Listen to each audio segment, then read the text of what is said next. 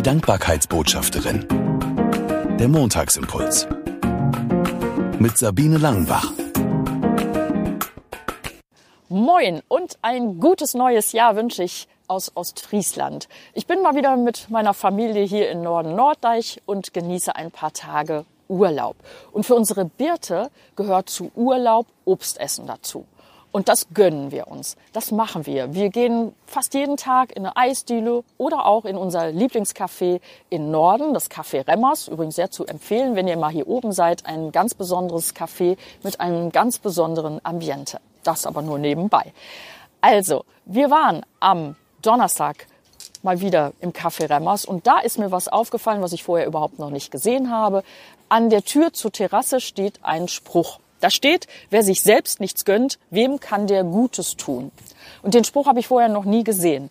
Und ich dachte, wow, das ist was für den ersten Montagsimpuls 2023. Das klingt gut. Und zu Hause habe ich nachgeguckt, weil ich wissen wollte, wer hat denn diesen Satz gesagt und war total erstaunt. Dieser Satz, wer sich selbst nichts gönnt, wem kann der Gutes tun, der stammt aus dem Buch Jesus Sirach.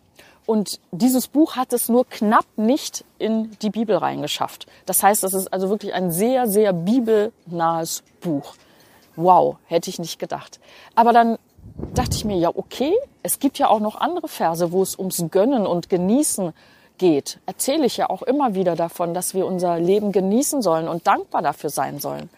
Und darüber fiel mir noch der Vers aus dem Buch Prediger ein. Es ist ein Geschenk Gottes, wenn jemand isst und trinkt und sich über die Früchte seiner Arbeit freuen kann.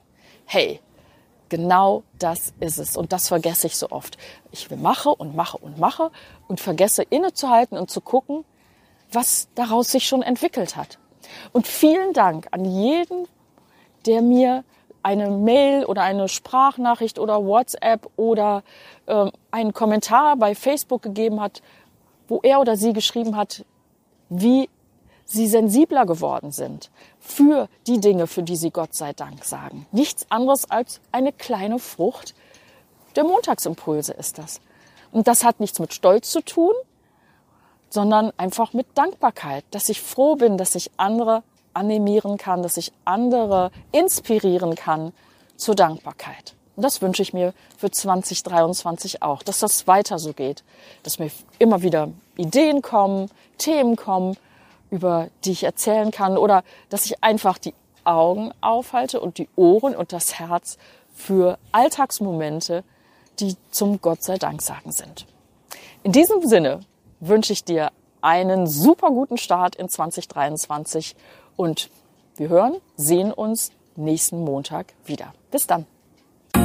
Sie hörten die Dankbarkeitsbotschafterin, der Montagsimpuls. Mehr erfahren Sie auf www.sabine-langenbach.de.